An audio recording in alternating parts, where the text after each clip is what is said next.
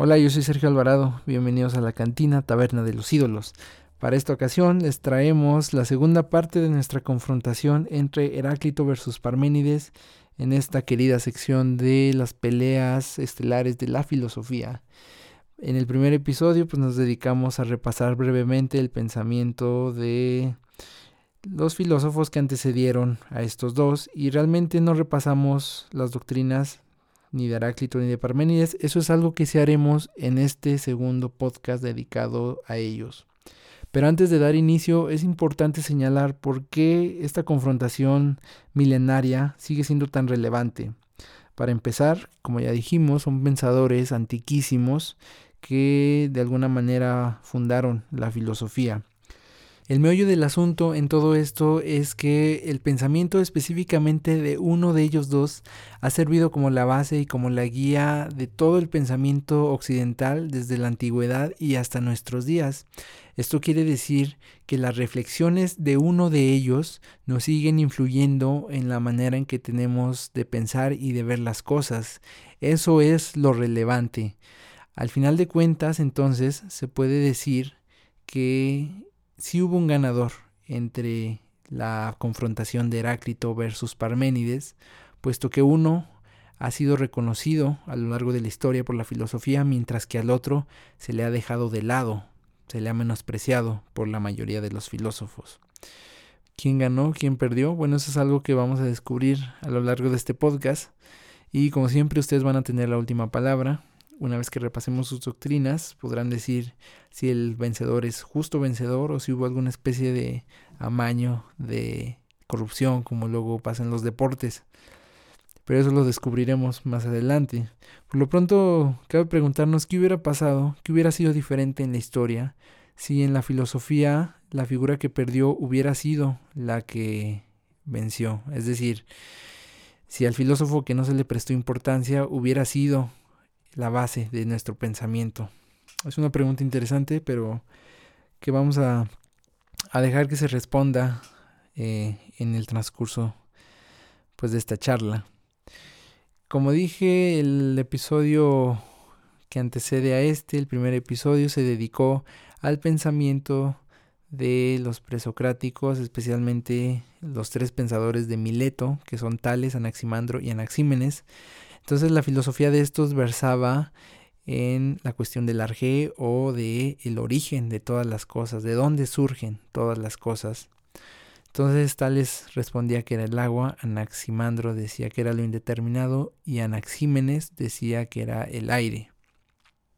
De aquí la cuestión da un salto hasta la escuela de los pitagóricos, donde ellos ya no buscan tanto cuál es el origen de todas las cosas, sino lo que buscan es qué es lo que todas las cosas tienen en común.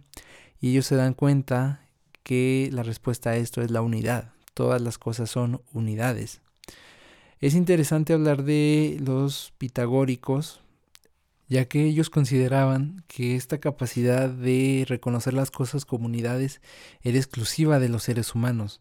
Si bien los animales pueden diferenciar distintos tipos de cosas, ellos no tienen la conciencia necesaria para poder decir que hay algo que subyace en el fondo de todo y que eso es los números, la, numeración, la unidad. Entonces ellos relacionaban este conocimiento con el alma y de alguna manera son los pitagóricos los primeros en esbozar una idea del alma tal y como la conocemos ahora. Esta idea sería después retomada por Platón. Eh, entonces aquí lo importante es que los pitagóricos eh, tuvieron una primera noción del alma, son digamos los primeros arquitectos de la noción actual de alma. Y hay muchas cosas importantes, interesantes que decir de los pitagóricos que no mencionamos en el podcast anterior. Por ejemplo, ellos veían a Pitágoras más que como un maestro, lo veían como una especie de deidad y le atribuían actos y hechos extraordinarios, inclusive hasta milagrosos. También ya habíamos mencionado que los pitagóricos, más que una escuela, este, eran una especie de secta, ¿no? Tenían un voto de silencio y otras prácticas ahí bastante extrañas. Pero el tema de los pitagóricos es tan amplio que funcionaría para un podcast en sí mismo y exclusivo para, el tema. Algo que quizás sí realicemos más adelante. Entonces Entonces, una vez en este contexto, podemos ya pasar a Heráclito y Parménides, si bien hay que decir que antes de ellos hay otro filósofo que sirve como conexión entre los pitagóricos y Heráclito y Parménides, y es Genófanes. De Genófanes se dice que pudo haber sido maestro de Heráclito o pudo haber sido maestro de Parménides, e inclusive hay quienes aseveran que pudo haber sido maestro de ambos, lo cual haría que hubiera una conexión ahí entre ellos gracias a, a este personaje, Genófanes. Pero se cree que realmente no, no fue maestro de ninguno. Sin embargo, la historia de la filosofía lo considera como una especie de peldaño entre los pitagóricos y Heráclito y Parménides.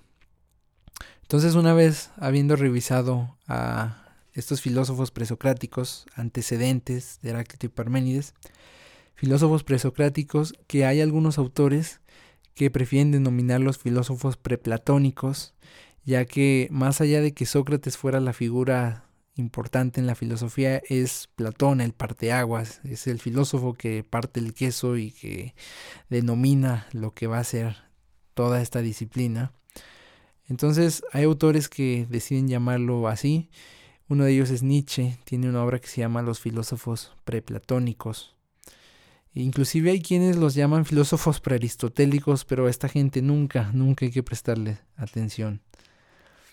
Entonces ya con este contexto podemos hablar propiamente de lo que dijeron Heráclito y Parménides, pero aquí hay una cuestión muy interesante y es que, como ya se dijo, Heráclito y Parménides fueron contemporáneos, se llevaban pocos años de diferencia, pero no vivían en el mismo lugar. O sea, si bien pertenecían a Grecia, no vivían en las mismas regiones. Entonces, mientras Heráclito vivía en Éfeso, una región oriental de Grecia, que estaba cerca de Mileto y de Samos, que ya hemos hablado, e inclusive un tanto cerca de Troya, Parménides vivía del otro lado de, de Grecia, en la Magna Grecia se le denominaba, en Elea, y esa es una región que hoy en día es Italia. Entonces en, esta, en este contexto, en esta idea, Heráclito vivió en donde hoy es Turquía. Entonces ambos pensadores estaban radicalmente opuestos geográficamente, ya que vivían más o menos a la misma distancia de la polis, de la gran capital, que era Atenas, pero vivían en los extremos opuestos. Esa es una de las razones por las cuales se cree que Heráclito y Parménides nunca se conocieron en persona. Hay quienes aseveran que pudieron haberse conocido, pero lo más probable es que realmente no se hayan conocido. Lo que sí es probable es que hayan conocido el pensamiento del otro. Sobre todo se cree que Parménides pudo haber conocido el pensamiento de Heráclito, ya que en una parte de su obra parece haber una alusión al pensamiento de éste. Sin embargo, hay especialistas que creen que ni en persona ni en pensamiento se llegaron a conocer, lo cual hace todavía más interesante la cuestión de la confrontación. ¿Cómo es posible que dos filósofos se confronten si no se conocieron? Bueno, la cuestión tiene que ver con que los dos se dedicaron a tratar de responder una misma cuestión, pero lo hicieron desde puntos de vista completamente diferentes. Es decir, lo que concluyeron fue radicalmente diferente el uno del otro. Esa es la confrontación entre Heráclito y Parménides. Entonces ambos se dedicaron a plasmar su filosofía en obras escritas. Ambos hicieron obras escritas, pero hasta la forma, la mera forma, es radicalmente distinta. Por una parte, Heráclito se encargó de hacer un tratado sobre la naturaleza, escrito en prosa, que era la forma en la que se escribían los asuntos de la naturaleza, ¿no? Los asuntos que tenían, digamos, cierta pretensión filosófica, científica. Y esta obra se divide en tres partes, es en cosmogonía, teología y política. Una vez que Heráclito la finalizó, la fue a depositar al templo de Artemisa, que era la deidad de su región, la deidad de Éfeso, y en ese templo estaba disponible para que todos sus conciudadanos pudieran ah, consultarla. Por su parte, Parménides deja constancia de su pensamiento filosófico a través de un poema. Este trata de imitar las formas de Homero y Hesiodo al escribir no en prosa sino en hexámetros, era una forma de hacer poesía épica.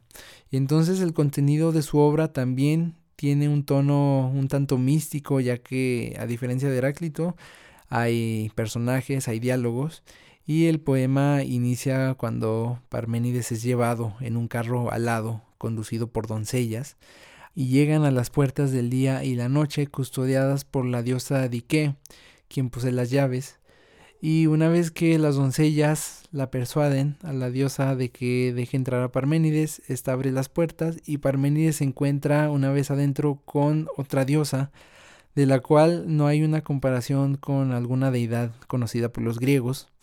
Esta diosa le hace saber que hay una verdad que él tiene que conocer. Entonces Parménides es protagonista de su propia obra.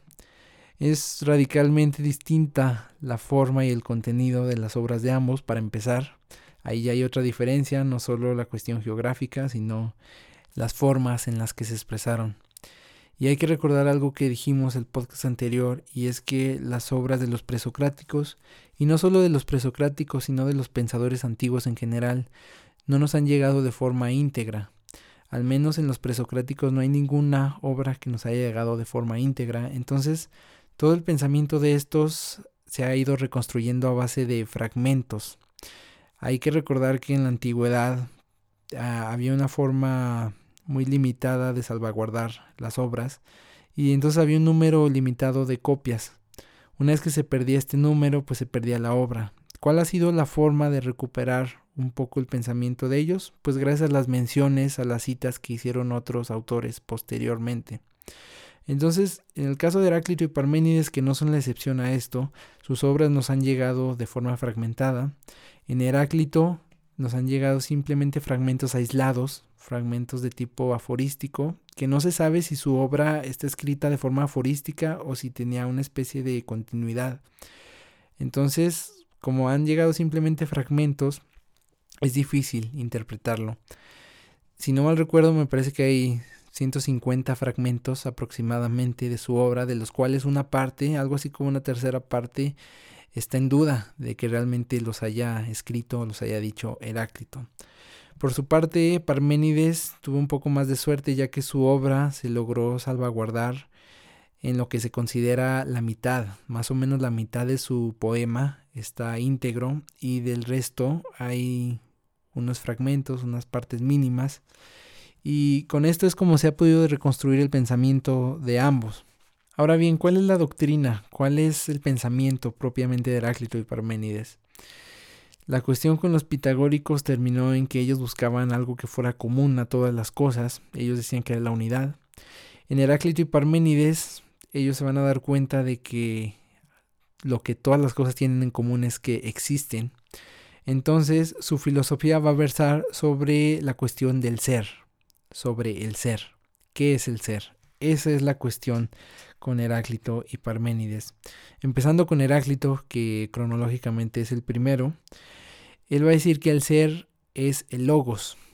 Para los griegos antiguos el logos era un término, un concepto de mucho peso, porque designaba, eh, bueno, en la actualidad se traduce como palabra o razón, pero para los griegos era mucho más amplio porque designaba todo tipo de discurso, todo tipo de enseñanza, entonces, todo tipo de comunicación, eh, todo tipo de palabra escrita, hablada, cualquier noticia, cualquier fábula, cualquier definición, además de ser razón, era verdad y además también designaba a la ley. Entonces era un término bien amplio para los antiguos griegos y en el sentido de ley es en el que lo recupera Heráclito. Él va a decir que el, ser es el logos en cuanto que es la ley, que rige todo el universo.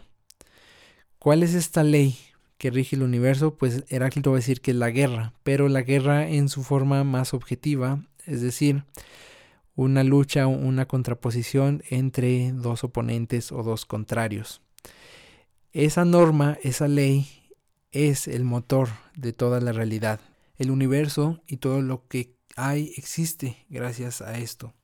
Entonces Heráclito se da cuenta de que la existencia no podría ser si no es por la guerra, por esta oposición, esta lucha entre contrarios, entre ser y no ser, una lucha eterna y que está presente en todas las cosas.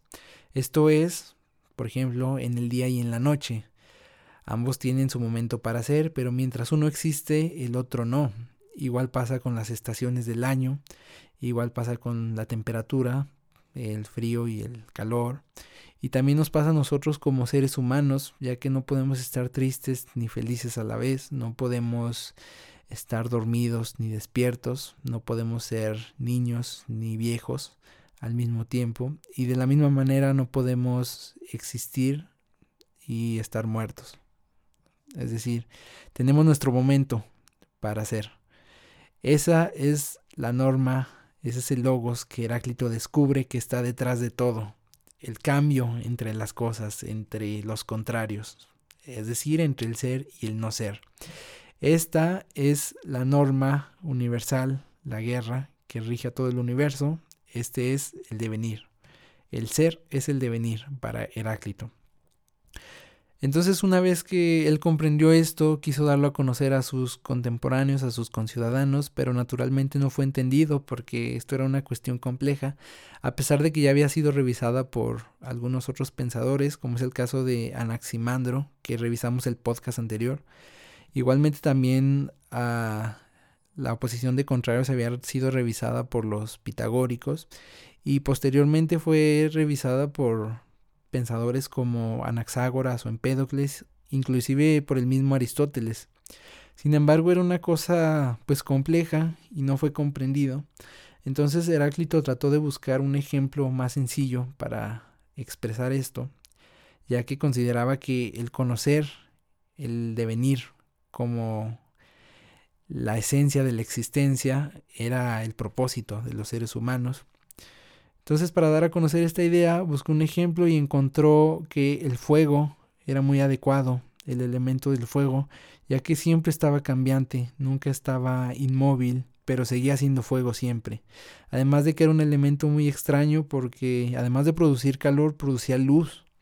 Inclusive los griegos antiguos consideraban que era un elemento que no había sido descubierto, sino obsequiado por los dioses. Era, era sorprendente el fuego en la actualidad, pues no nos sorprende ver una hoguera, una fogata, pero en la antigüedad era muy, muy importante el fuego. Entonces Heráclito comprende que si hay algo con lo que puede equiparar el devenir físicamente, pues es el, fuego, pero como, como mero ejemplo, como alegoría.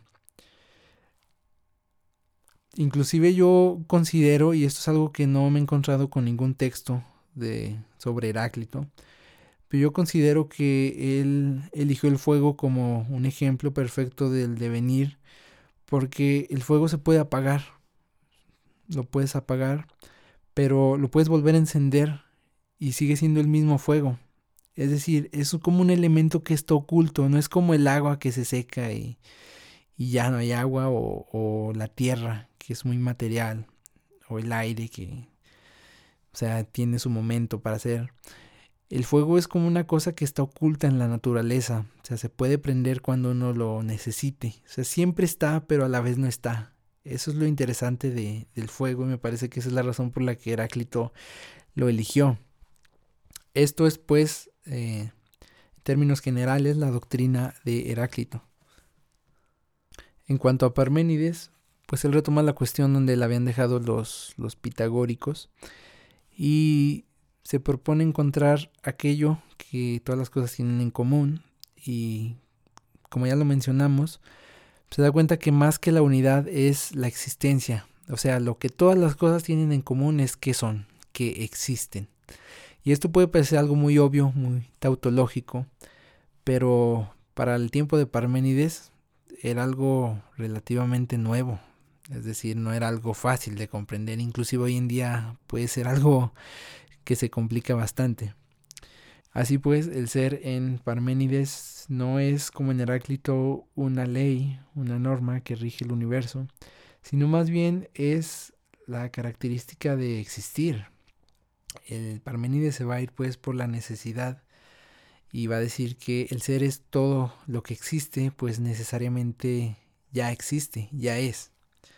Entonces, eh, todas las cosas, es que hay que entender que en Parménides el ser es una especie de, de característica o de cualidad de las cosas de la que todos participamos. Entonces yo como individuo no tengo una existencia independiente y mi perro tiene otra existencia y mi vecino otra, sino que todo lo que hay, todos nosotros y todas las cosas materiales, participamos de, de la existencia. Es decir, nosotros somos partícipes. No es que tengamos existencias relativas, más bien nosotros somos porque participamos de esa existencia suprema que es al fin de cuentas el ser. Entonces, en Parménides el ser es. Simplemente es porque ya todas las cosas existen. No puede ser que no existan porque de lo contrario pues no estaríamos hablando de esto ni estaríamos aquí. Entonces, en primera, el ser de Parménides es necesariamente. En segunda, el ser de Parménides es uno, ya que como dijimos, todos participamos de él y no es que el ser participe de nosotros. O sea, nosotros tomamos partido de él. Ese es el ser, es uno. El ser también es en presente, no es ni será, sino que es. Es decir, todas las cosas existen ahora. Y esta es una visión interesante porque en Parmenides el ser está sobre el tiempo. O sea, el tiempo no es una categoría superior al ser, el ser está por encima de todas las cosas. Algo que se va a diferenciar con sus discípulos, que van a mencionar que el ser está dentro del tiempo. Y el tiempo es una cuestión compleja, pero cabría mencionar esto más adelante, esta diferenciación de, del ser en el tiempo entre Parménides y sus discípulos. Entonces, en Parménides el ser está sobre el tiempo y es en presente, siempre, eternamente es, siempre es el ser. Y además es inmóvil, ya que si el ser se moviera, esto implicaría un cambio y un cambio implica a su vez que el ser eh, se transforme o de que haya dos seres o una pluralidad de seres y esto es imposible ya que el ser es uno y es el mismo siempre. Entonces aquí está como un principio de, identidad, y que el ser no puede cambiar, el ser siempre es el mismo. Eh, entonces si el ser fuera una figura geométrica, una figura real, se le asemejaría a una esfera, ya que la esfera es la figura perfecta por excelencia. El ser estaría bien distribuido en toda esa esfera. No tendría vértices ni esquinas ni nada de eso y todo el ser estaría comprimido en esa esfera y lo que está fuera de lo que estaría fuera de esa esfera mm, sería el no ser, o sea, no sería nada. Cuando Parmenides la diosa le revela esto, le dice que le va a enseñar la vía de la verdad, que es la vía del ser, donde pues le expresa todo esto y le dice que hay otra vía, que es la del no ser y que de esta vía pues no se puede decir nada y que de hecho no existe, aunque la mencione. Hay una tercera vía, que es la vía de las opiniones. Las opiniones son meras apariencias de, del ser, o sea, no son el ser. Eh, y esta vía estaría a la mitad, o sea, entre el ser y el no ser. Aunque, como ya dijimos, el ser se identifica con el principio de identidad y todo lo que no es el ser no puede simplemente ser. Entonces, con este principio, la vía de las opiniones estaría sería más adecuado identificarla con el no ser que con el ser. Pero bueno, estas ya son cuestiones tanto más complejas de la filosofía, cuestiones que tienen que ver con la lógica que se emplea para reflexionar. Esto en términos generales es pues el pensamiento, la doctrina de Parménides. Y una vez que repasamos así de forma breve las doctrinas de ambos, nos podremos preguntar quién ganó, quién ganó esta batalla, quién ganó esta confrontación, Heráclito o Parménides. Bueno, Temo decir que como en las peleas de box eh, se hace una pausa antes de, mencionar al ganador. Ah, también nosotros tendremos que hacer una pausa y revelar quién se llevó la atención de la filosofía de todos los siglos hasta el siguiente podcast.